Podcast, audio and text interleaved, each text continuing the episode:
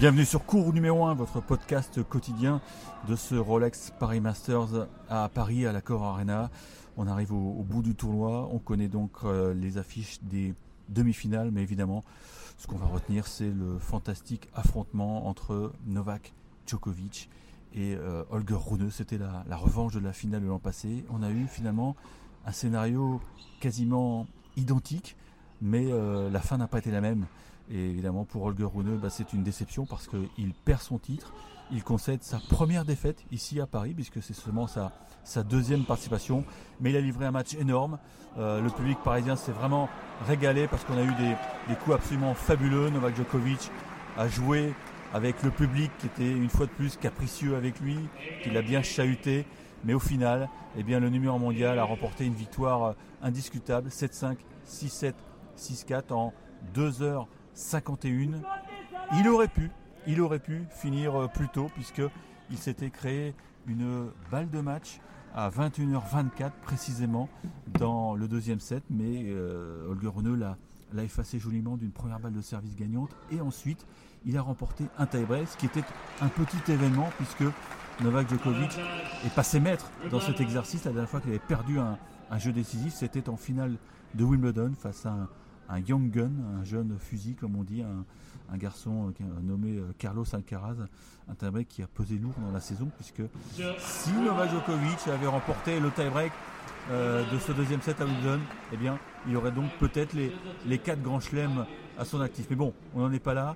Novak Djokovic est qualifié pour une nouvelle demi-finale à Bercy. Je rappelle qu'il chasse un septième titre. On a été aussi rassuré sur sa santé physique puisque après son huitième de finale face à Sport, il avait euh, livré euh, en zone mixte un petit aveu sur ses difficultés physiques. En, gros, il souffrait d'une gastro-entérite. Il avait dit franchement qu'il avait passé plus de temps dans les toilettes que sur un cours de tennis. Mais ce vendredi soir, franchement, il a été à la hauteur physiquement parce que si vous êtes diminué physiquement, vous ne pouvez pas battre Roneux ça aurait été complètement impossible. Donc euh, il, s'est bien soigné et il sera d'attaque pour la demi-finale. Et donc je vous propose d'écouter Novak Djokovic en français. Il a fait l'effort de parler français. Alors il ne s'est pas présenté dans la grande salle de conférence de presse, comme c'est l'accoutumé pour un, vainqueur de quart de finale, mais je pense que l'ATP a tenu compte du fait qu'il bah, était un peu souffrant. Et donc il est venu en zone mixte, il a fait le job, il a répondu euh, à plusieurs médias euh, ayant droit, et ensuite il a répondu euh, aux radios françaises. Donc une seule question, mais voilà, il résume tout à fait la situation. Novak Djokovic en français, on l'écoute. Oui, on peut dire c'est revanche, mais euh, pour moi c'était important de, vraiment euh, avoir, les, sensations bien de moi-même parce que hier, après le match, j'ai dit à tous vous que je me sentais très mal. Et aujourd'hui, je pense euh, aussi, j'ai joué euh, trois heures de, de, match, mais je me sentis bien à, de, de fin de le, match. Euh, nous avons beaucoup de ressemblances, on peut dire, de, tennis, de, de jeu. Il est, il est un, joueur très dynamique, il, il, prend beaucoup de soutien et d'énergie de public et, et il cherche pour utiliser ça avec son jeu. Euh, je pense qu'à la dernière 4-5 euh, euh, jours, il était vraiment agressif. Et pour moi, j'étais un peu nerveux de, finir le, match, mais je trouvais, on peut dire, bon coupe, bon service qui ont, été importants.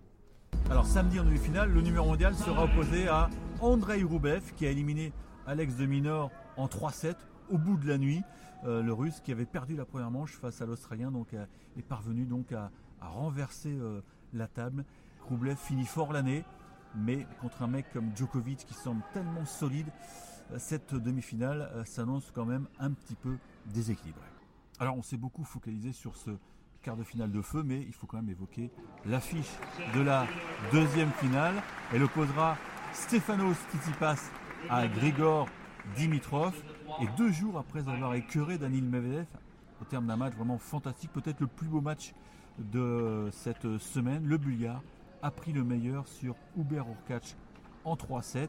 Alors au passage, le Polonais, lui, il est vraiment hors course pour le Master. D'ailleurs, il a renoncé à jouer le Moselle Open dont on en a parlé euh, quelques minutes auparavant.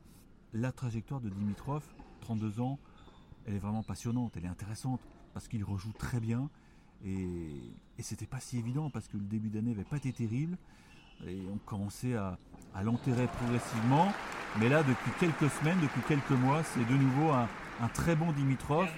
Son succès euh, face à Carlos Alcaraz à Shanghai lui a fait beaucoup de bien, c'est une évidence. Mais en termes de niveau de jeu, il est vraiment là. Il embête tout le monde avec son revers slicé. Et puis cette victoire, cette qualif pour le dernier carré à, Paris lui permet de terminer l'année top 15, pourquoi pas mieux, hein. mais c'est une vraie satisfaction. Et puis c'est un plaisir pour les yeux parce que esthétiquement c'est toujours aussi euh, magnifique, techniquement parlant, ce, revers à la Federer. Euh, on l'a pas appelé pour rien Baby Fan, mais c'est vrai qu'il régale la foule. Il a un charisme naturel qui est, fantastique. Maintenant, est-ce qu'il va pouvoir aller chercher le titre? Ça, c'est une autre question. On notera que c'est la deuxième fois seulement qu'il atteint le dernier carré ici à Bercy. En 2019, il avait été dominé par euh, Novak Djokovic en 2-7. Mais la stat qui hallucine, c'est qu'il n'a plus soulevé un trophée depuis le Masters 2017. J'ai bien dit le Masters 2017, ça paraît incroyable quand, on voit son, talent qui éclabousse. Mais bon, euh, c'est bien beau d'avoir les coups de tennis. Après, il faut aller chercher les titres. Et il n'a pas l'instinct de tueur d'un Djokovic ou même d'un Rooney ou d'un Alcaraz, c'est une évidence. Mais bon, à 32 ans, il ne faut pas désespérer il a peut-être encore de, belles années de, devant lui. Et quand on lui a demandé de, revenir sur cette période, enfin le, faire le, distinguo entre 2017 et 2023, bah écoutez-le, il était un peu sans voix. Six ans déjà, je pense qu'il y a beaucoup de raisons. Il m'est très difficile de mettre le doigt sur une chose en particulier, surtout dans notre sport. Je pense que une des choses que j'ai toujours aimé, c'est de m'améliorer à tous les niveaux possibles. Par exemple, j'ai beaucoup amélioré ma condition physique, ma nutrition. Il y a tellement de choses que j'ai l'impression d'avoir amélioré. Je pense que la régularité dont je fais preuve sur le terrain et en dehors est quelque chose qui s'apprend et qui ne s'apprend qu'avec la maturité, avec le temps. C'est pourquoi je dis que le gars d'aujourd'hui battrait probablement l'autre en cette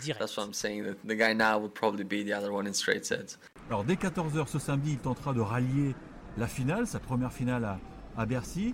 Et sa confrontation avec Stefano Tsitsipas, bah, elle relève d'un sacré défi parce que le grec, il mène tout simplement la série 6-1.